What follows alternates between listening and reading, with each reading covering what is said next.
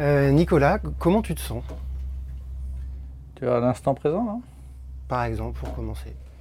Pour l'instant présent, euh, tout va bien quand on est sur un, un bateau. euh,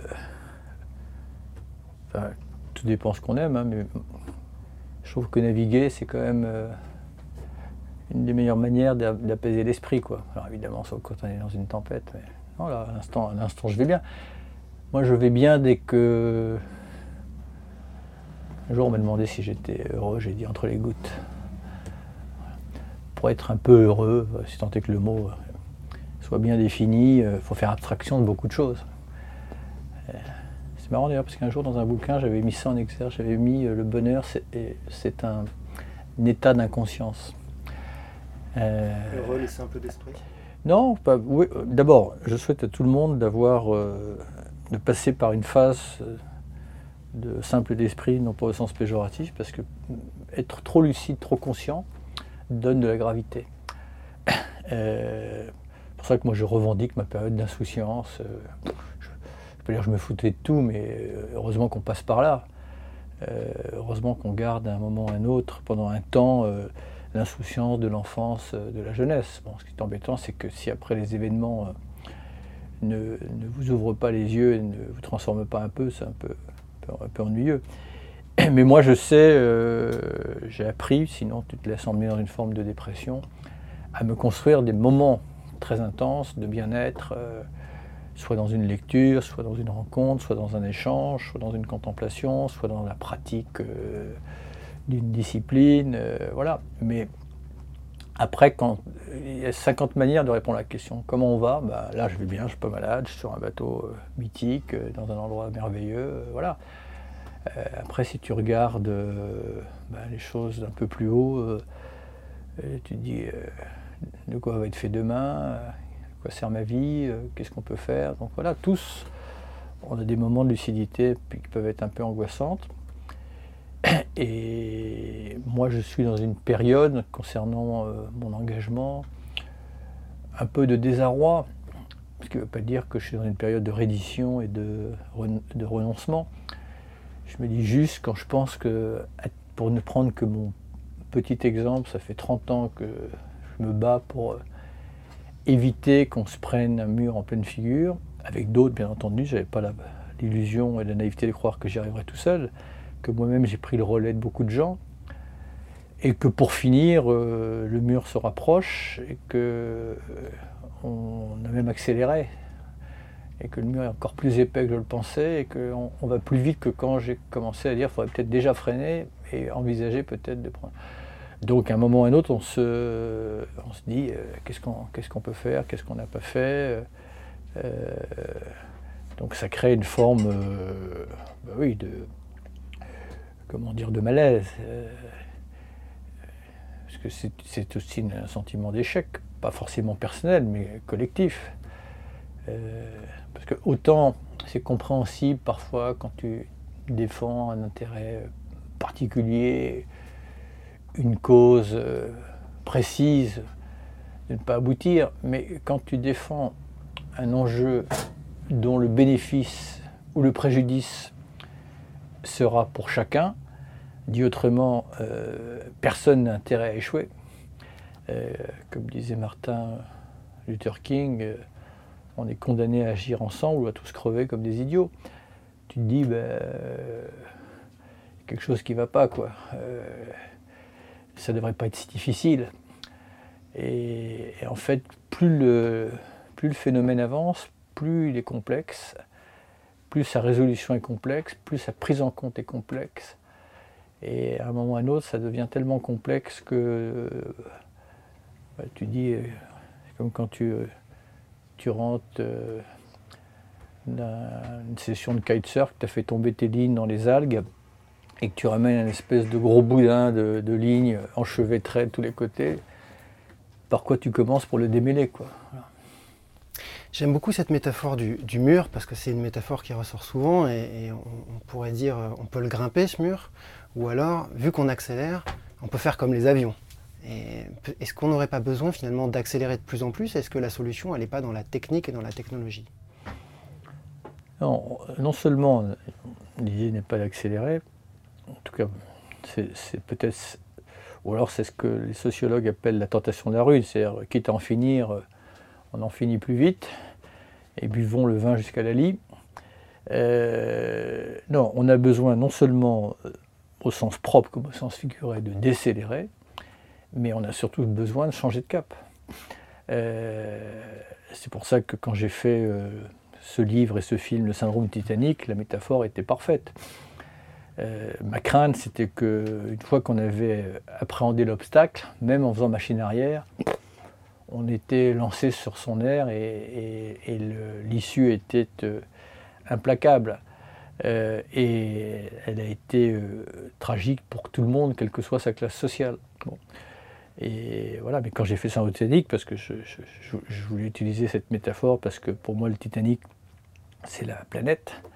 Euh, et à l'époque, quand le Titanic a été mis à l'eau, il y a quelques esprits qui se sont permis euh, de mettre en doute son invulnérabilité euh, par rapport à une collision possible avec les icebergs. Et ils ont été traités d'obscurantistes. voilà. Et ben, quelqu'un disait, je ne sais plus qui a dit ça, mais ça reviendra. Quand la Terre va exploser, la dernière chose qu'on entendra, c'est une voix d'expert qui dira ce n'est pas possible. Voilà. Euh, je crois que c'est Peter Ustinov qui avait dit ça. Donc le bateau insubmersible, finalement, son premier voyage, il, a coulé. Euh, on entend souvent dans l'histoire du Titanic que s'il avait percuté de plein fouet, on s'en serait sorti. Est-ce que c'est ça qu'il faut qu'on fasse? Est-ce que ça peut nous sauver Ou est-ce que Si derrière ça, ça veut dire que la meilleure, la meilleure manière pour nous faire réagir, ça va de s'en prendre plein la figure, puis là, on sera obligé de réagir. Euh, hein, c'est la, fameuse phrase euh, ce qui nous manque, c'est une bonne guerre. voilà, sauf qu'on n'a pas envie de faire partie de ceux qui vont crever dans les tranchées. Et en général, ceux qui crèvent dans les tranchées, ce c'est pas ceux forcément qui ont déclenché le front. Hein. donc, non. Et puis, encore une fois, euh, on n'est pas face à une crise euh, conventionnelle. Euh, pas juste un conflit, c'est pas juste par définition une crise, c'est un mauvais moment à passer. là, c'est pas un mauvais moment à passer, ça peut être la fin de quelque chose. Donc, pour revenir à la question, est-ce qu'il faut accélérer, est-ce qu'il faut essayer de sauter le mur En, l'état de nos connaissances, non. Ce, qui, est très important, c'est de prendre une autre direction mais de prendre conscience aussi que justement, euh, ce n'est pas la technologie euh, et l'économie qui vont résoudre seul ça, puisque c'est notre technologie et nos économies qui sont à la cause de tout ça. Donc, euh, alors ce n'est pas les outils en soi, c'est l'usage qu'on en a fait, bien entendu. Mais nous, avons suffisamment, nous en avons suffisamment sous le pied pour faire un saut qualitatif collectif euh, donc on n'a pas besoin euh, d'aller chercher de l'hélium 3 sur la Lune, euh, comme certains voudraient le préconiser, ou de balancer de l'émail de fer dans les océans pour faire en sorte que le plancton stocke du CO2. Non, non, on a tout ce qu'il faut, mais ce qui il manque l'essentiel, enfin, il manque deux choses. D'abord le temps, on n'en a plus beaucoup. Et puis manque une volonté, une intelligence collective. Et cela, une fois qu'on a dit ça, euh, comment, dans un monde qui euh, est balkanisé culturellement, balkanisé, atomisé euh, politiquement, idéologiquement, individuellement, puisqu'on est dans, un monde quand même, on le veuille ou pas, les individualismes, les égoïsmes, les nationalismes ressurgissent de partout. Alors, ça ne veut pas dire qu'il n'y a pas des élans de solidarité merveilleux qui sont des forces de rappel extraordinaires, mais pour l'instant, ce n'est pas elles qui sont la force principale. Euh, c'est pas elles qui donnent le cap encore. Peut-être qu'elles vont infléchir. Mais comment on fait en sorte, dans, euh, ce monde euh, qui se repaît de ces divisions, qui s'en régale, qui les organise, y compris sur des futilités, comment on fait tout d'un coup pour qu'on regarde dans le même sens, on rame dans le même sens? C'est la seule question. Parce qu'on n'a pas besoin de plus d'argent, l'argent, il faut le chercher là où il est, l'affecter à ce qui est nécessaire, l'enlever là où il n'est pas nécessaire. En technologie, sur les grands sujets euh, alimentaires, euh, énergétiques, euh, je dirais même médicaux, on en a déjà beaucoup. Après, la science, elle continuera à avancer. La science ne peut pas l'empêcher d'avancer. Par contre, l'utilisation qu'on en fait, c'est à nous de décider. Ce n'est pas la science qui pose problème c'est l'usage qu'on en fait. Si la science, euh, comme ça a été le cas depuis 150 ans, finit par nous tourner la tête, au point, comme dit euh, Jean Rostand, euh, de penser que nous sommes des dieux alors que nous ne sommes que des hommes, c'est toute la, problématique de notre époque. Donc encore une fois, l'urgence, alors on a besoin de recherche, évidemment, par exemple, L'Europe devrait mettre le paquet sur le stockage des énergies intermittentes, parce que c'est quand même un peu un maillon faible des énergies renouvelables, le paquet sur euh, euh, les batteries pour avoir des batteries totalement recyclables et qui utilisent des matériaux euh, qui ne sont pas préjudiciables à l'environnement ou à la santé. Donc il y a des choses comme ça, mais en attendant, on peut déjà, on peut déjà des caps. Puis après, on va améliorer les choses. Mais premièrement, déjà, c'est hop, de mettre les manettes de gaz au neutre et de tourner la barre. Bon. Puis après, on prend déjà un chemin et puis après, on va ajuster. Mais, euh, mais on est face à un enjeu universel. Et c'est là que tout le monde, euh, comment dire, euh, ne réalise pas ce que ça veut dire. Un enjeu universel, ça se traite à l'échelle universelle. Et donc, c'est pour ça aussi que parfois, il faut être un peu indulgent y compris sur notre pays. Je suis peut-être mal placé pour le dire puisque je suis très exigeant, mais en même temps je suis, euh, comment dire, j'essaie d'être objectif. Euh, quand on se, balade, dans le monde sur les enjeux écologiques, on n'est quand même pas parmi les pires. Euh, Alors, ça ne nous exonère pas, et puis il faut tenir compte du passif aussi. Mais il faut que chacun prenne sa part. Et quand on voit, je suis bien placé pour le savoir, l'énergie qu'on a dépensée pour faire signer un texte commun à la COP 21, euh, qui était important ce texte, mais enfin qui n'a pas, pas bouleversé l'ordre du monde, et qui en aucun cas euh, n'a fait changer le cap de notre trajectoire. Et d'ailleurs, c'est un texte dont je craignais qu'il ait un effet pervers, et j'ai eu raison de le craindre, c'est que quelque part, on s'est dédouané sur ce texte, puisqu'il n'avait aucune valeur contraignante.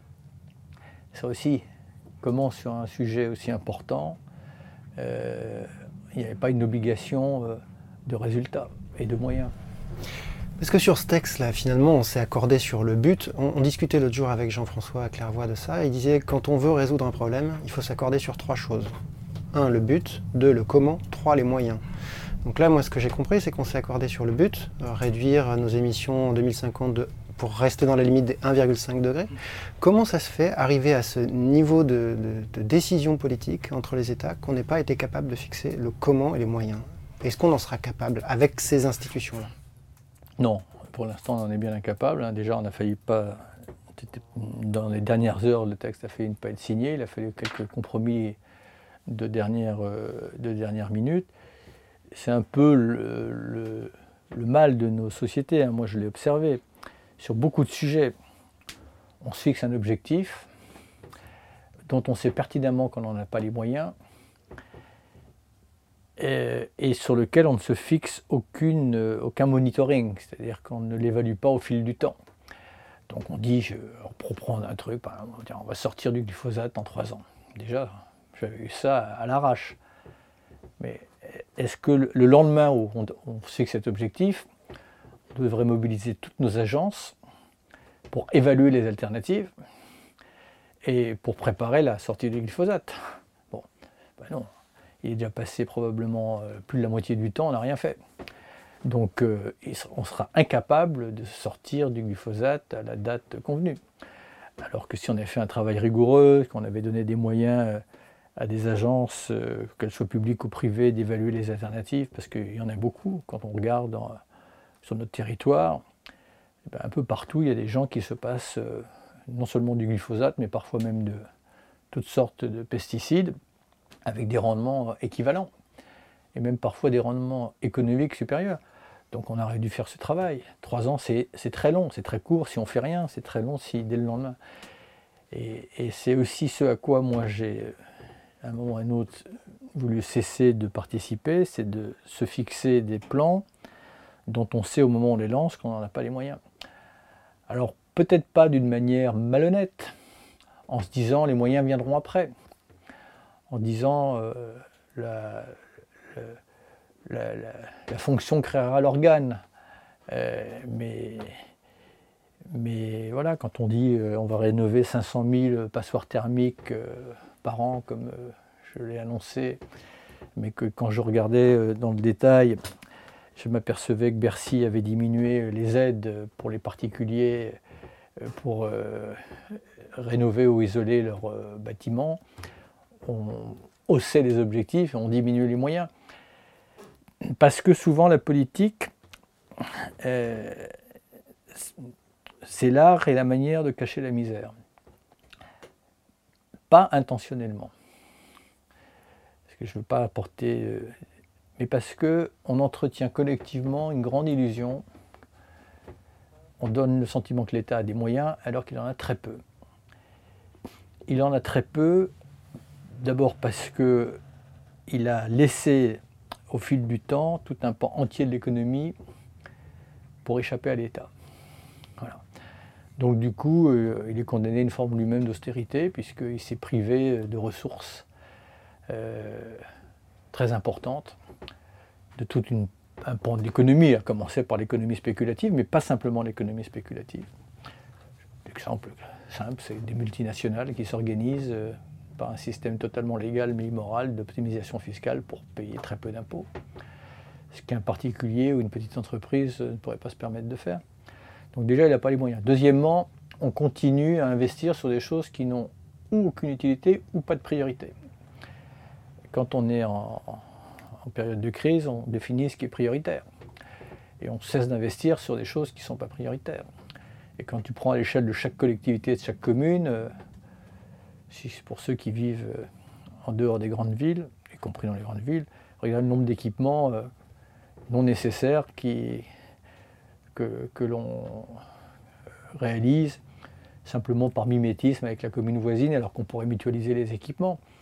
Euh, et quand vous mettez toutes ces sommes d'argent qui sont... voilà.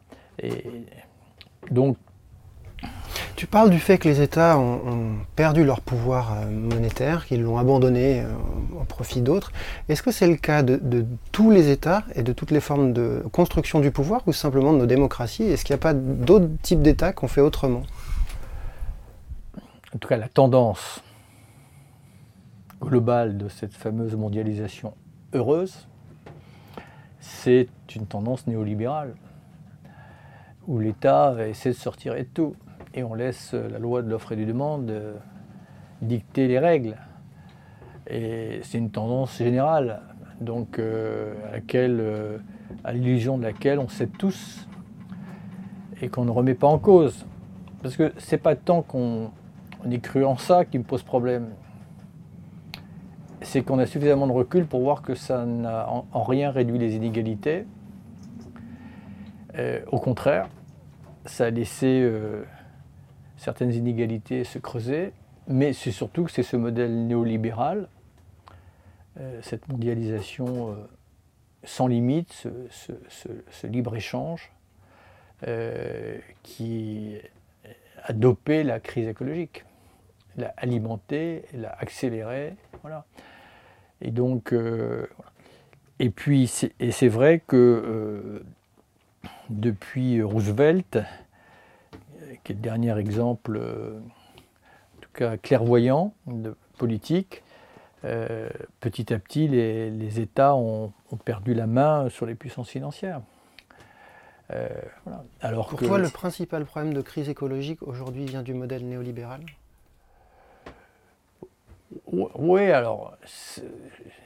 oui, quelque part, il a ce modèle a quelque part organisé, amplifié, structuré à la fois l'épuisement des ressources, euh, les grands déséquilibres, et les a décuplés. Individuellement, nous les hommes, euh, euh, on a une certaine difficulté, comment dire, à, se fixer un certain nombre de limites. Donc, si l'État ne, l'organise pas, ben, l'homme il est ce qu'il est. Hein. il fait un bref passage sur Terre. On ne peut pas lui demander d'être plus vertueux qu'il ne l'est il a l'angoisse de la mort euh, pour beaucoup dans, son cerveau. Donc est-ce qu'on peut lui en vouloir euh, à un moment ou à un autre de céder à une forme euh, ou d'ébriété ou d'égoïsme? Bon, pas à moi de faire le, jugement. Mais le rôle de l'État, c'est de réfréner tout ça. Et puis de raisonner à court, à moyen et à long terme, et de trier dans les possibles, et de définir les voies qui ont, ont une issue et ceux qui n'ont pas d'issue. Euh, et, quelque part, euh, cette espèce d'organisation mondiale euh, basée sur le, libre-échange, sur une espèce de commerce outrancier où, tout devient marchandise, bah, c'est quand même ce système-là qu'il a organisé, qu'il a structuré, qu'il a validé et qu'il protège comme le Saint-Suaire. Comment est-ce qu'on pourrait faire pour redéfinir des biens communs Et est-ce qu'il y a des institutions ou des groupements d'institutions qui pourraient avoir ce pouvoir? Bah, Déjà, est-ce qu'il y aurait. Est-ce que déjà les États et les Nations Unies auraient capacité à créer un groupe de réflexion sur ce sujet-là? L'ont-ils fait? Non. Euh, cette notion de bien commun, on commence parfois, quand il y a une crise comme euh, l'Amazonie qui brûle cet été, à le voir apparaître dans les discours. Enfin, moi, je rappelle, euh, à mon petit, exemple, euh, que du temps de Jacques Chirac, j'avais été euh, à l'initiative d'une réunion d'une soixantaine d'États à Paris pour la création d'une organisation mondiale de l'environnement, qui était un peu dans cet esprit. À l'époque, avec beaucoup d'énergie de, Chirac et de Juppé à l'époque, et de Rocard aussi, je crois, on avait réussi, réuni 60 États, 64 États. L'idée de cette organisation mondiale de elle est partie avec l'eau du bain. On n'en parle même plus. Euh, aujourd'hui, euh, compte tenu des enjeux universels, euh, des enjeux écologiques, du fait qu'on prend conscience que les biens communs, enfin de cette notion de bien commun, apparaît comme une, presque une valeur, il devrait y avoir, euh, le secrétaire général des Nations Unies devrait faire un groupe de travail là-dessus. Euh, ça me paraît très... Mais on reste, c'est marrant, les paramètres changent, mais nos attitudes pas. Nos, institutions ne s'adaptent pas aux enjeux du long terme, à cette notion-là. Alors, on peut, quelle forme ça doit prendre Un peu comme la Chambre du futur. Euh, déjà, l'ouvrir à la réflexion. Il y a beaucoup de gens qui ont réfléchi à hein, ces sujets-là il y a une littérature très importante, mais la difficulté dans nos sociétés, c'est le grand paradoxe, c'est que au moment, dans des moments de crise, on devrait être très disruptif. On devrait euh, euh, oser l'utopie. Euh, parce que la situation elle-même, elle est disruptive. Souvent, on me dit, mais vous n'êtes pas un peu radicalisé? On me dit, mais c'est pas moi qui me suis radicalisé, c'est la situation qui est radicale. Et c'est l'issue qui va être très radicale. Donc un intérêt, nous, à être à proportion radicale dans ce qu'on veut proposer. Parce que ce n'est pas, pas avec du miel des Vosges qu'on va régler euh, la crise climatique. donc il y a un moment ou un autre, il faut y aller avec du lourd. Euh, et alors le paradoxe de l'époque, c'est que quand on est en situation de crise, c'est propre à un individu et c'est propre à une société. On a tellement peur de perdre le peu qui fonctionne qu'on n'ose pas grand-chose. On fait les choses en petit. Les choses en petit, ça sert à rien. C'est pas démonstratif. C'est pas efficace. Euh, et, c'est pour ça qu'on a, rarement été autant orthodoxe que dans notre époque. Alors que, pour avoir euh, lu une goutte de l'océan de littérature sur tous ces sujets-là. Euh, ça, c'est le propre euh, de l'homme. Il y a toujours des grands esprits partout, des gens qui, se sont mis un peu en décalage et qui ont anticipé. Il y a des alternatives qui, qui ouvrent des chemins. Mais ceux qui parlent aux oreilles des puissants, c'est toujours les mêmes. Et comme ils ont été parfois nourris au même biberon, euh, et qu'ils sont précipités comme dans un fleuve en crue, n'ont pas le temps tout d'un coup de dire allez, je prends trois ans de ma vie, puis je vais regarder ce qui se passe ailleurs et ce qu'on peut faire. Truc. Et, ils enchaînent, alors qu'ils devraient se ressourcer. Parce que l'économie, euh, ce n'est pas une science figée, ce n'est pas une loi divine, y compris euh, la création monétaire. Qui nous dit que le XXIe siècle ne peut pas créer une autre manière de commercer, d'échanger? Parce que est-ce qu'on doit se résigner au fait que, sous prétexte de ne pas créer euh, d'inflation ou de dévaloriser une monnaie, on va laisser des gens crever? Alors qu'il suffirait d'appuyer peut-être sur un bouton. Alors, si tu dis ça à un économiste, il va dire que vous n'avez rien compris à l'économie. Enfin, en 2008, quand il y a eu la crise euh, monétaire internationale, on a fait tourner la planche à billets. Euh, et il n'y a pas eu d'état d'âme. Et au passage, une grande partie de cet argent a servi dans la spéculation. Donc pourquoi est-ce que ce qu'on s'autorise Alors, quand on dit sauver le système bancaire, tombons pas dans la caricature, ce n'est pas juste sauver les cigares des banquiers, bien entendu. Parce que derrière les banques, il y a les épargnants. Donc, euh, il y a les retraites, les fonds de pension. C'est pour ça que je ne veux pas faire de démagogie. Mais en tout cas, ceux qui avaient le plus à perdre, on n'a pas hésité. Et là, on a été disruptif. Mais pourquoi? Pour sauver des vies et peut-être même pour sauver euh, l'habitabilité de la Terre, on, s'interdit même d'y penser. Euh, et, c'est pour ça que si on ne sort pas de ce carcan, euh, de ce que certains appellent notamment l'intégrisme économique, bah, si on s'entête sur le modèle qui est un médicament qui empoisonne, vois pas pourquoi ça marchera. Donc il va falloir qu'on emprunte des vrais chemins de traverse. Alors après, on peut les essayer à des échelles régionales, on peut les essayer. L'Europe serait l'extraordinaire espace politique et géographique pour faire jaillir un nouveau modèle économique. Mais quand on a quelqu'un qui préside la Commission européenne qui, qui vient du Luxembourg, je ne veux pas faire d'attaque personnelle, mais ce n'est pas, pas là qu'on trouvera l'ouverture d'esprit pour tenter, euh, pour cesser les traités de libre-échange et, pour oser euh, euh, faire de la création monétaire pour rentrer dans le monde de demain.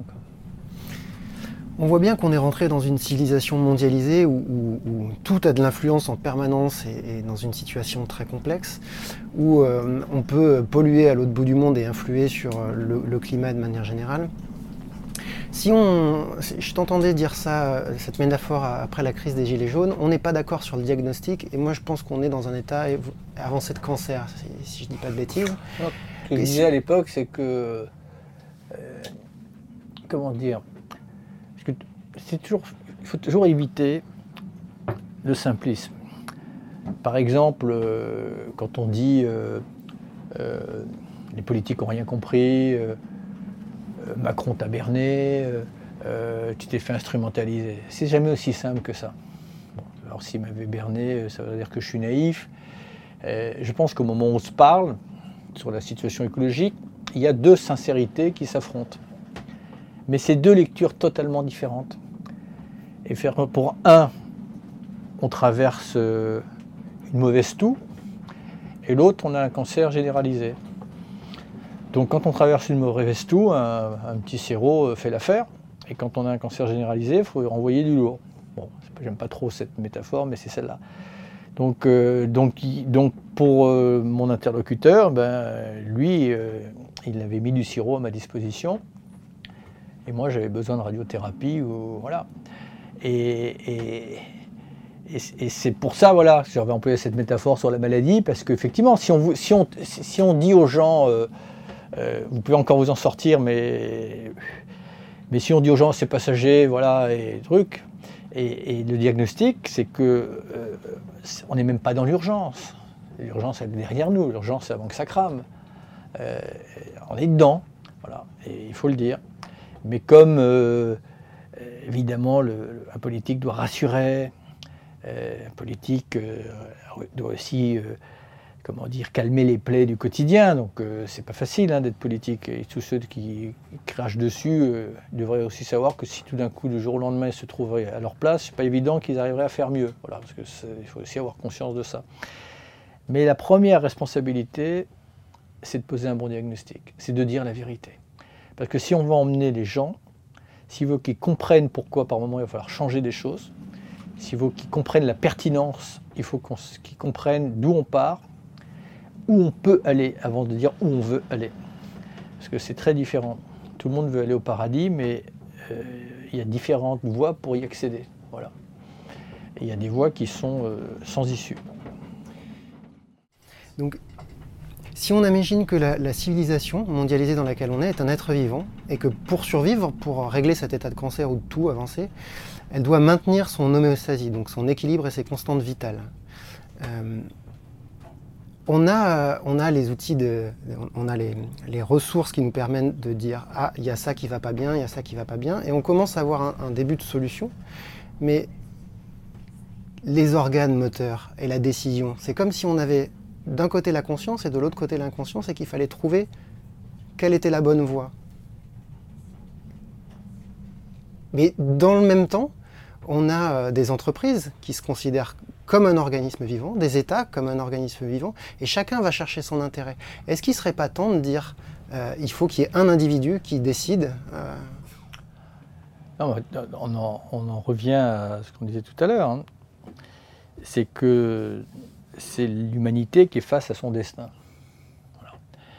Euh, et donc, à partir du moment où, on a dit ça, il faut trouver un mode de, gouvernance euh, qui permette euh, de se fixer euh, une trajectoire commune et des règles communes. Pour ça, quand, pour ça que c'est un oxymore de parler de libéralisme, il faut des règles communes. Et ces règles, elles doivent être faites en, fonction des paramètres du XXIe siècle, l'épuisement des ressources. Par moment, les, ressources s'épuisent, ben, il faut gérer la pénurie. parce que la pénurie, euh, ça peut se gérer, ça peut s'endiguer, mais après, quand il n'y a plus rien, ça ne se gère pas, ça se subit. Euh, les équilibres climatiques, les changements climatiques nous imposent euh, de nous affranchir des gaz à effet de serre. Pas simplement des énergies fossiles, mais de tous les gaz à effet de serre. Bon, ben, il faut des règles communes. Et c'est pour ça qu'à mon avis, on a un problème, enfin on n'a pas de problème, on a une projection démographique qu'il faut prendre avec prudence, mais bon, on risque d'accueillir encore quelques milliards de citoyens supplémentaires. Donc il va falloir les nourrir. Bon, ben, il va falloir sanctuariser euh, les terres agricoles euh, plutôt que de les dilapider. Bon. Donc tout ça devrait faire euh, l'objet d'une, ce que les Nations Unies devraient faire mais elles ne sont pas adaptées à ça. Euh, elles ne sont pas programmées pour ça. il doit y avoir un lieu de pouvoir euh, supra-politique. Après, une fois qu'on a dit ça, comment on fait en sorte de respecter évidemment les démocraties, les votes des citoyens, voilà. Mais sur un certain nombre de sujets, je reste convaincu qu'il devrait y avoir cette autorité. Ben, quelque part, prends l'Organisation mondiale du commerce qui est basée à Genève, qui n'est pas une institution, mais en réalité qui, même, qui édicte des règles euh, qui sont pour beaucoup dans la situation dans laquelle on est. Quelle légitimité ils ont par rapport au vote des citoyens? Donc ce qu'on accepte de l'OMC, on pourrait l'accepter d'une organisation mondiale des biens communs. Et, et, qui, soit. Ce qu'on accepte de l'OMC, enfin ce qu'on tolère, et, que je trouve parfois même pas tolérable de l'OMC. Si on écoute l'OMC, le TAFTA, le CETA, euh, le Mercosur, euh, c'est la clé universelle du bonheur euh, planétaire. mais on devrait avoir, devrait être pensé et, on devrait y travailler, cette euh, organisation mondiale des biens communs, qui, elle, est une vraie autorité suprapolitique. En tout cas, ce qui est étonnant, c'est que ça ne soit même pas dans le champ de réflexion. Qu'est-ce que tu penses, puisque tu parles de ça, du fait que Facebook veut créer sa monnaie, que Google euh, investit tous les champs de recherche euh, possibles et imaginables, les Batix en Chine J'ai pas d'opinion, de, qu'elle soit sur euh, les monnaies parallèles, les monnaies locales. Euh, j'ai juste une réflexion, encore une fois, c'est que le système monétaire euh, n'est pas une loi divine définitive et qu'il y a peut-être d'autres manières de commercer. et que pourquoi on ne donnerait pas la possibilité sur l'accès à des biens ou des services cruciaux de pouvoir permettre à des collectivités d'avoir des monnaies complémentaires. Euh, ce que je veux dire, c'est est-ce qu'on doit s'interdire les choses? Voilà. Mais par contre, il faut regarder derrière. pour ça, quand tu me parles de Facebook, euh, voilà, quelles sont les intentions? Et, c'est bien pour ça que euh, je suis toujours très prudent parce que je ne suis pas sûr que ceux qui ont inventé le Bitcoin l'ont fait dans un élan social. Voilà mais par contre que les, États, les institutions euh, ouvrent des voies. Euh, et il y a des gens très brillants qui ont travaillé sur ce, sur ce principe des monnaies complémentaires. Euh, moi, je ne pourrais jamais comprendre que une collectivité ne puisse pas avoir une forme de, de, monnaie locale pour des accès aux soins, pour des accès à la nourriture, pour des accès au logement qui ne seront pas en compétition avec d'autres monnaies ou d'autres États. Bon, donc je ne, je, je, trouve, je, ne trouve pas très créatif. Il y a des choses sur lesquelles on n'est pas très créatif. Je ne sais pas pourquoi je pense à ça, mais parce que j'ai été faire une conférence dans une prison l'autre jour, mais qu'en 2019, euh, la, seule issue qu'on a pour euh, euh, comment dire, sanctionner quelqu'un qui a fait une faute, c'est la captivité. Je veux dire, en 2019, on n'est pas très créatif. Voilà. Euh, qu'on enferme un, serial killer, euh, à défaut d'avoir autre chose à proposer, d'accord Mais je vois tellement de gens en, prison qui pourraient, euh, pourrait être beaucoup plus imaginatif sur les, peines, tout en les mettant pas au banc de la, nation. Bon, voilà, je pense à ça, mais ce que je trouve, c'est que je me trouve génial, sur comme dit Edgar Morin, sur un plan technologique, mais je me trouve parfois assez pitoyable sur un plan culturel et social. Comment on fait pour améliorer ce, deuxième volet qui est, mal, euh, pas assez développé? Bah, Déjà on cogite, déjà on, fait émerger des solutions, déjà moi à mon niveau c'est ce que je fais, hein, et chacun son petit niveau, c'est de mettre dans la lumière des choses qui paraissaient impensables de croire en l'utopie et surtout d'identifier les pistes, de les ouvrir et de faire en sorte. Euh, moi, que, quand euh, j'ai fait mettre euh, dans la Constitution le principe de précaution, personne n'y croyait. Bon, je ne dis pas que c'était une avancée extraordinaire, mais il faut être des, il faut être des, pionniers, il faut mettre dans la lumière des choses, il faut croire aux choses, il faut être curieux, il faut donner de la lumière à, toutes ces pistes-là, et chacun à son, à son, échelle. Mais comment faire en sorte que des choses d'exception deviennent les standards de demain? Voilà, c'est ça la question. Euh, mais s'il faut explorer dans toutes les directions, à quel moment est-ce qu'on sait qu'est-ce qui va amener un progrès et comment on définit le progrès? Alors, est-ce qu'il faut explorer dans toutes les directions? Je pense qu'il faut d'abord quand même se fixer des priorités, y compris dans la recherche. Euh, par définition, euh, la recherche doit peut-être chercher tout azimut, puisque parfois c'est justement dans des sentiers, hors des sentiers battus que, l'on peut découvrir des, des, alternatives ou des solutions qu'on n'avait pas imaginées. Mais quand même, l'argent public n'étant pas illimité, il y a des champs de recherche, pour moi, qui sont prioritaires et je les ai évoqués euh, tout à l'heure. Après, moi, c'est vrai, quand on commence à parler euh, d'intelligence artificielle, euh, de réalité augmentée, de ceci, de cela, me dis ok, mais enfin bon, chaque chose en son temps. Avant d'aller chercher ou de, comment dire, transposer euh, notre destin de notre intelligence et l'intelligence artificielle, essayons déjà de bien utiliser notre intelligence. Parce qu'en réalité, pour l'instant, euh, nous sommes victimes de notre trop grande intelligence. Mais la, difficulté, c'est que cette intelligence, qui quelque part a, produit de la science, elle s'est totalement désynchronisée de la conscience. Et c'est le grand drame des 50 ou ces 100 dernières années, c'est que notre conscience est totalement à la traîne de, la science, ou en tout cas de son application technologique. Et, ça, c'est la, grande tragédie de notre époque. Euh, on fait les choses parce qu'on sait les faire. Euh, mais, mais, mais, on ne s'interroge pas de savoir si on a besoin de les faire. Donc c'est pour ça aussi qu'on doit se fixer des priorités et qu'il euh, y a des choses auxquelles on doit renoncer parce que pour l'instant elles n'ont pas de sens. Est-ce qu'il ne serait pas temps de créer un grand parlement mondial et est-ce qu'il va falloir créer une insurrection pour ça? En attendant de, ce Parlement mondial et de la forme, qu'on revient toujours à la même chose, hein, d'avoir une, autorité un peu supérieure, euh, encore une fois, sur ce que j'appelle les biens communs. Euh, après, quelle forme est-ce qu'il faut que. Quels sont les représentants? Après, les États, ils, ont leurs propres représentants. Je veux dire, s'il y avait ces institutions, bah, la France ou l'Europe devraient déléguer ses propres représentants, comme on le fait au niveau européen, etc.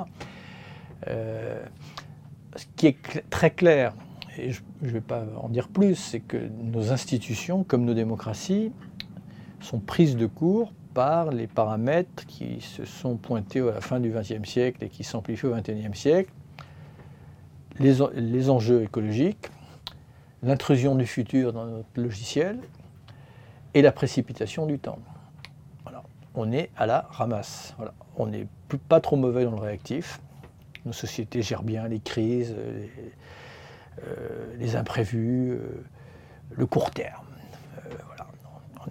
Euh, mine de rien, les États ne fonctionnent pas trop mal. S'il y a un tremblement de terre demain, ben, il y aura une organisation qui va se mettre en marche. La couverture sociale chez nous, on peut toujours se plaindre, mais enfin ça marche. L'éducation, on peut se plaindre, mais enfin ça marche. Il y a des choses qui marchent. Mais, mais, mais tout va trop vite. Moi, quand j'étais au gouvernement, je passais mon temps à dire laissez-moi réfléchir. Mais au début, je me suis dit que c'est parce que j'étais pas bon. Et en fait, je me suis aperçu que c'est parce que le système ne euh, te donne pas la latitude. Donc, euh, un monde qui, qui, qui, ne progresse que par réaction et pas par anticipation, c'est un monde qui court à sa perte. Paraît-il que ta conscience écologique vient d'une rencontre qui t'aurait bouleversé avec une baleine. Est-ce que ça pourrait être des êtres plus intelligents que nous? Est-ce qu'elle aurait pu te faire passer un message et te, donner une, vocation, une mission de militaire, TE2RE, e, de militant, TEMPS Non, alors en fait, c'est pas tout à fait ça. Ma conscience écologique, euh, elle a été graduelle, évolutive, elle est toujours en chemin. Et c'est la confrontation avec un certain nombre de réalités, euh, confrontation avec le vivant, avec la beauté de la nature, mais la fragilité de la nature, la confrontation avec euh, la puissance exponentielle de l'homme euh, vis-à-vis de la nature ou de son propre. Voilà. Donc c'est toute cette perception, c'est-à-dire c'est notamment les, fruits des années Ushuaïa, où j'ai vu la planète dans toute sa dimension, sa diversité, sa fragilité, son ingéniosité. Après, euh, je cite souvent, c'est vrai, euh, mes expériences avec euh, notamment les baleines et cette complicité que j'ai eue avec la nature et qu'elle a eue avec moi, qui m'ont simplement, et d'autres parcours ont dû amener au même sentiment, fait réaliser que nous faisions partie de la même matrice et que ce n'est pas parce que je ne pouvais pas communiquer avec une baleine avec les mots qu'elle ne me comprenait pas. En fait, elle m'avait totalement scanné et elle savait exactement mes intentions et voilà.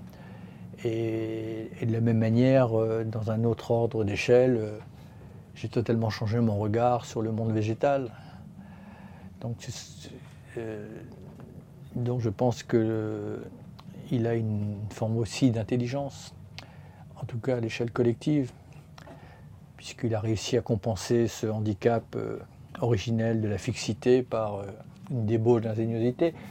Donc c'est simplement que ce que j'ai appris, c'est que, une, nous faisions partie de la nature, deux, que je, ne nous plaçais pas au sommet d'une pyramide.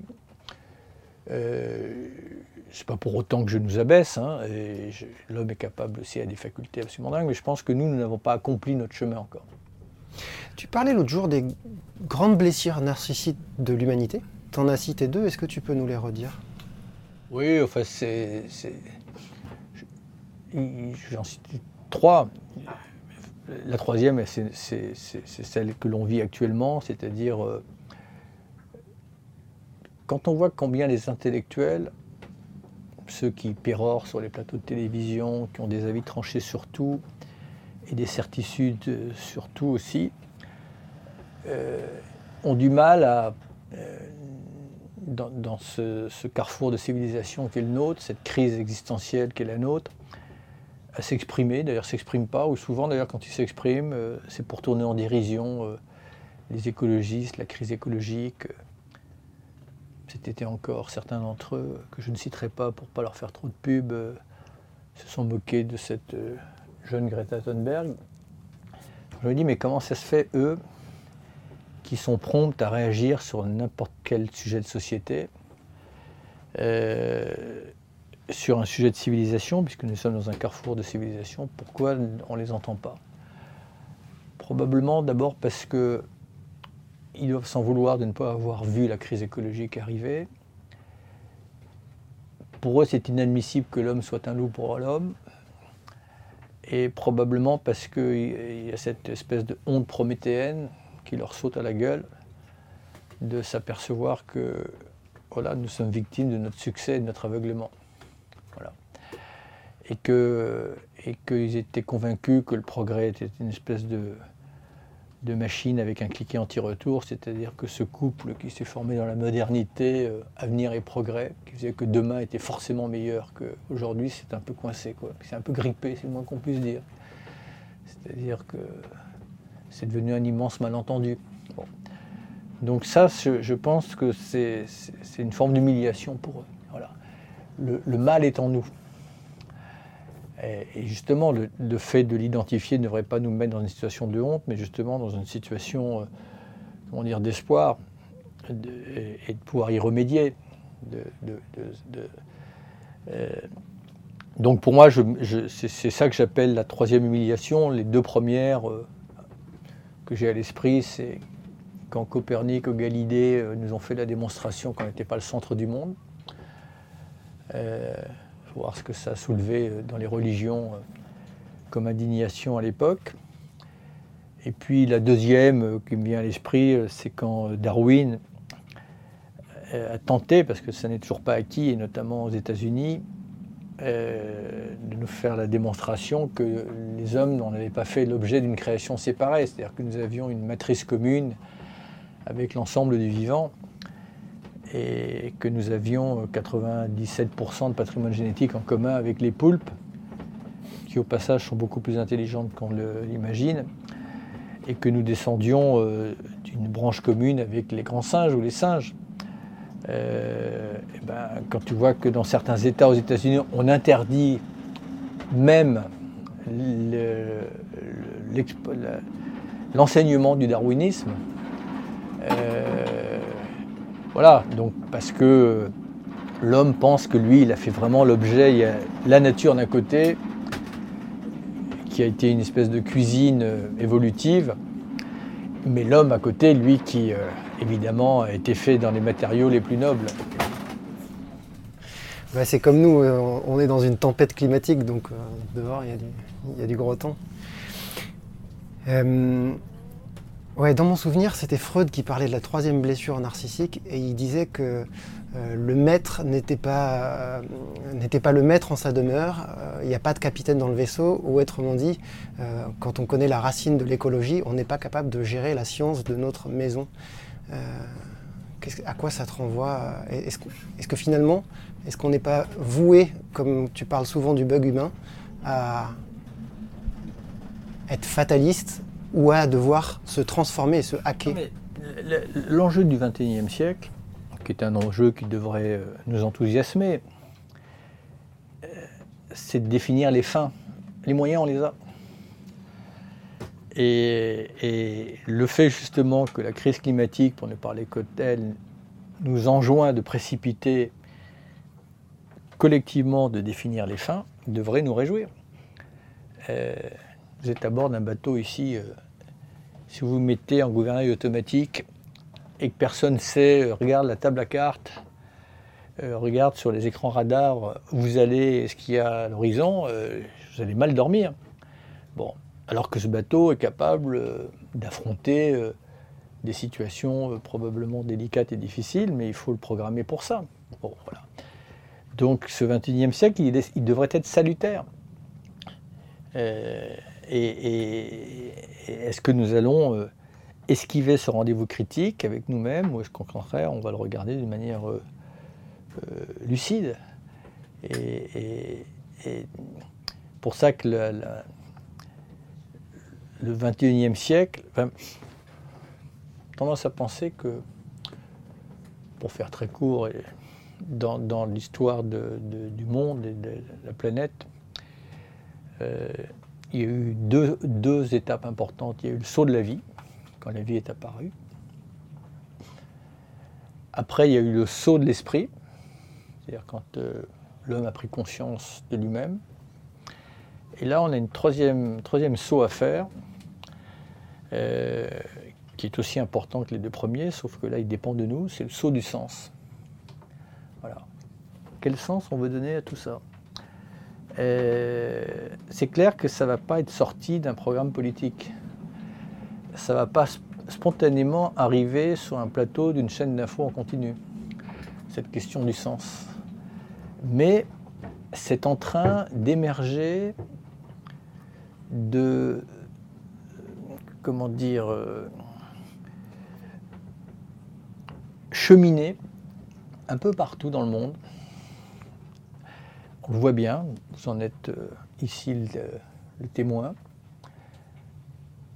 Euh, c'est une force de rappel nécessaire.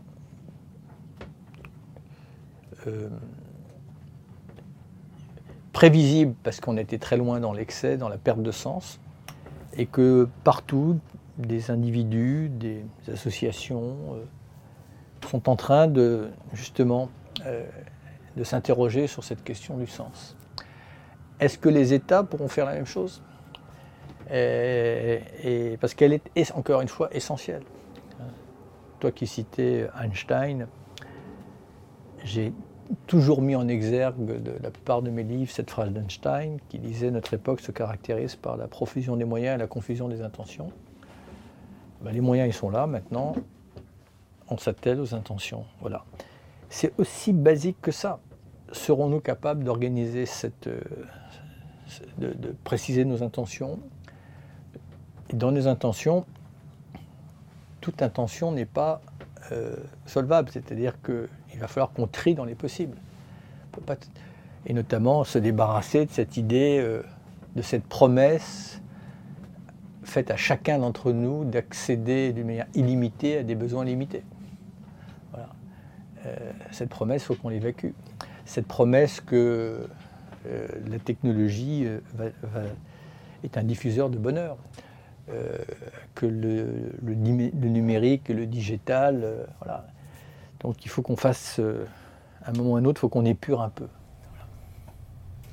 quand on t'entend, et pour reprendre les mots d'Einstein, j'ai l'impression qu'on n'essaye pas d'apprendre à un poisson à grimper aux arbres, mais qu'on est ce poisson et qu'on essaie de s'enseigner à grimper aux arbres.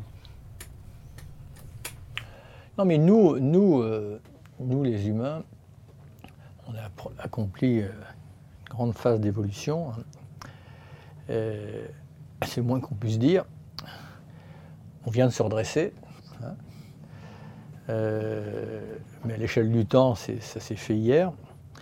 Mais on a encore quelques étapes à franchir.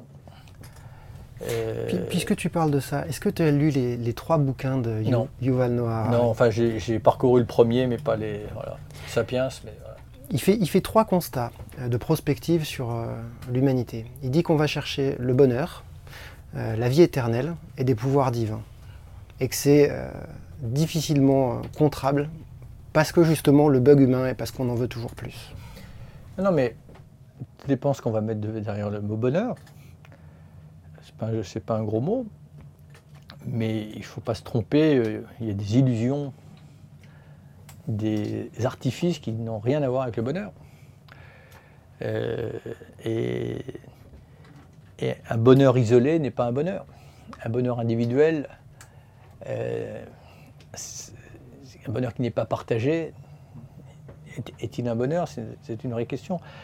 Mais ce qui est intéressant, effectivement, c'est de découvrir que notre cerveau a des faiblesses, et il a évidemment des vertus, ce qui fait quand même de nous une espèce euh, à part. Euh, mais il a du mal à résister, euh, sans faire de paraphrase religieuse, à la tentation nous sommes en permanence soumis à des tentations et nous nous créons des tentations euh, en permanence. Et ne pas résister à ces tentations, y céder, comme disait Orson Welles, euh, la meilleure manière de résister à un désir, d'y céder. Et ça nous, ramène à une notion importante qui, est nos aspirations euh, individuelles et intimes, c'est la notion de liberté. Est-ce que d'être en permanence sous le feu de tentation, sous ce que certains appellent la tyrannie du désir, c'est-à-dire d'être en permanence sollicité par des désirs que l'on ne soupçonnait pas la veille, mais auquel on ne peut pas résister le lendemain, et que l'on oublie une fois qu'on a cédé pour être de nouveau tenté par euh, un désir supplémentaire le lendemain, est-ce que c'est une expression de la liberté? Non, c'est une, expression d'un asservissement, euh, d'une forme d'esclavagisme euh, moderne. Donc, être libre, c'est s'affranchir de ça.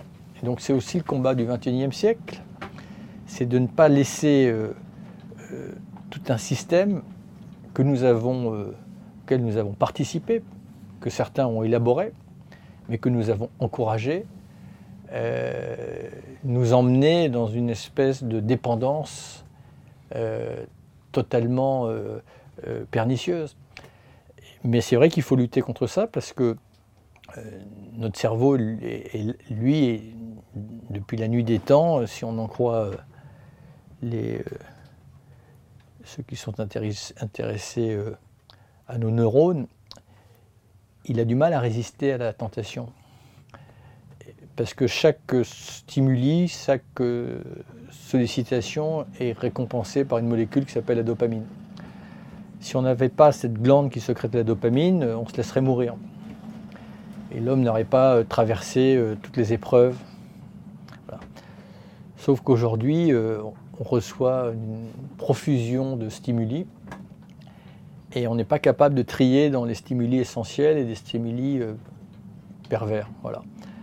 Donc c'est aussi pour ça qu'il faut qu'on reprenne en, main euh, euh, notre esprit, qu'on ne soit, pas des êtres subordonnés à des, des, forces de persuasion clandestines qui en fait sont en train de dicter notre quotidien. Et donc quelque part, on est aussi confronté à un exercice de liberté, mais pas la liberté au sens où on pourrait l'entendre, qui est l'absence de règles. La liberté, étymologiquement, c'est la loi qu'on se fixe à soi-même. Donc ce n'est pas une absence de règles, c'est justement des règles individuelles et communes qu'on se fixe. Donc il faut lever ce malentendu. Ce qui est vrai pour les individus est vrai pour les sociétés. Il faut se fixer des règles communes. Ça, c'est la liberté là où la euh, liberté opprime, la loi libère, en quelque sorte. Ta, génération a, vu mettre en place euh, euh, un, groupe d'experts international sur l'étude de la biodiversité et du climat. Est-ce qu'il serait pas temps de mettre en place un groupe d'experts sur les comportements, sur nos manières de, gérer nos structures, avec des juristes, des économistes, des neurologues. Oui, enfin, en, mais enfin, en même temps, ça s'appelle la politique aussi. C'est-à-dire que normalement, la politique, il y a la science qui dit, qui peut éclairer, mais après, il y a la politique qui doit organiser. Mais il faut revenir à, la tradition politique athénienne, pas partisane. Voilà. Et donc, euh, quand on a des informations, euh, et on est submergé d'informations, il n'y a pas un déficit d'informations sur l'essentiel. Après, ce qui devrait faire la grandeur des politiques, c'est en fonction de ces informations, euh, y apporter les corrections, les guides, euh, et, les règles qui en découlent. Euh, et, c'est là que pour l'instant le bas blesse. Après, euh, quelle forme euh, dans une démocratie qu'il faut préserver, mais qu'il faut probablement revitaliser, dans lequel la science devrait avoir, à mon avis, un peu plus de poids, dans lequel les citoyens devraient être comment dire, associés à l'élaboration des politiques pour en comprendre la pertinence. Parce que le citoyen, il faut aussi qu'il accepte qu'il a ses propres propre contradiction. Un politique est sous le feu d'injonctions contradictoires en permanence. Euh, donc si le citoyen, justement, ne participe pas à élaborer, à s'approprier, à comprendre euh, les règles politiques, dans cette soif de liberté qu'il a, il aura tendance à s'y opposer. Donc c'est pour ça qu'il faut peut-être à toutes les étapes que le citoyen, euh, qui est représenté, tu me diras, dans des institutions, mais ils ne se sont pas suffisamment représentés. Euh, et, donc euh, cette idée, par exemple, que des citoyens tirés au sort puissent euh, participer à la Chambre du futur, pourquoi pas? On le fait bien pour les, pour les assises. Est-ce que ce n'est pas les gens qui se sentent concernés qui devraient finalement... Parce que les, les, les, rapports du GIEC, ils sont destinés aux décideurs, mais ils ne les lisent pas? Alors, ils lisent les synthèses qui sont suffisamment explicites. Ils n'ont pas besoin de lire les milliers de pages des rapports du GIEC. Euh, il y a les synthèses, et dont euh, les enseignements essentiels sont repris après par les journaux et sont accessibles dans leur compréhension. voilà, les modélisations. un rapport du GIEC, il est étayé scientifiquement pour, pour qu'il ne soit pas critiquable ou ou remis en cause. Mais de quoi les citoyens, les politiques ont besoin de savoir? Juste besoin de savoir quelles sont les perspectives, quelle est la situation, quels sont les scénarios et, ce qu'il faut faire. Voilà. Euh, est-ce qu'on a besoin de plus de précision euh, sur le sortir des énergies fossiles? On a bien compris que c'était la priorité des priorités. Euh, ben, à partir du moment où il faut sortir des énergies fossiles, il faut éradiquer tout ce qui nous met en dépendance des énergies fossiles et faire jaillir ce qui permet de nous en affranchir. Bon, on en sait déjà, mais ça fait longtemps hein, qu'on le sait. Après, euh, ce que les rapports du GIEC nous apportent, ben, c'est que par définition, les scientifiques avancent avec prudence et que pour finir, euh, ben, les événements montrent qu'ils ont été trop prudents. Mais c'est le propre des scientifiques d'être prudents. Mais dans les, manifestations au quotidien, euh, les scénarios intermédiaires, ce qu'ils appellent l'intensification et l'amplification des extrêmes, ça va beaucoup plus vite qu'ils ne l'imaginaient. Enfin, c'est pas qu'ils l'imaginaient, qu'ils ne s'étaient prononcés, mais parce que chacun savait qu'il y avait des effets de seuil et des effets d'emballement. les enjeux climatiques, comme l'érosion de la biodiversité, ce n'est pas un processus linéaire. Il y a des processus d'emballement. il y en a un que, ici à bord, vous devez connaître, c'est que un des principaux lieux sur lesquels on stocke le carbone, ce sont les océans. La capacité de dissoudre le CO2 d'un océan diminue avec l'élévation de température. Donc on voit bien euh, l'effet d'emballement. Euh, quand la banquise arctique euh, se réduit comme peau de chagrin, eh ben, au lieu d'avoir une surface blanche qui réfléchit dans l'espace une partie d'énergie qui arrive du Soleil, à la place d'une surface blanche, comme sur ces parties polaires, les, rayons du soleil arrivent d'une manière oblique, l'eau est noire. Et donc elle capte beaucoup plus d'énergie du soleil que, euh, Voilà, donc au lieu d'avoir une surface qui réfléchit, on a une, surface qui absorbe. Et donc là aussi, on rentre dans un effet d'emballement. Quand du coup les températures en, zone boréale et australe repassent régulièrement en positif, et ben dans le permafrost, des matériaux organiques qui sont issus de périodes plus chaudes, la décomposition reprend, alors qu'elle était figée depuis des lustres. Et le gaz qui est consécutif de la décomposition organique, c'est un des pires gaz à effet de serre, c'est le méthane. Donc on n'est que dans des effets comme ça d'emballement, mais qui étaient parfaitement modélisés. Et voilà, donc euh, l'idée qu'on allait prendre, je sais pas, un centième de degré, voilà. non, on a paf, paf, paf. Et, là, on sent qu'on est dans cet effet d'emballement. Avec, euh, bah, après, euh, bah, il fait plus chaud, la forêt est plus sèche. Elle est plus sèche, elle brûle plus facilement. Elle brûle plus facilement, elle libère plus de CO2. Et, cette, espèce de cercle vicieux euh, que ne veut pas voir venir, mais qui fait que quand on dit qu'on est un peu catastrophiste, ce qui est catastrophique, c'est c'est de toujours d'essayer de minimiser les choses. D'une certaine manière, les, catastrophistes seraient des lanceurs d'alerte pour éviter euh, la fatalité de se produire. Non, mais ce qui est catastrophique, c'est la situation. C'est ce qu'on a généré. Ce qui est catastrophique, c'est l'absence de réaction.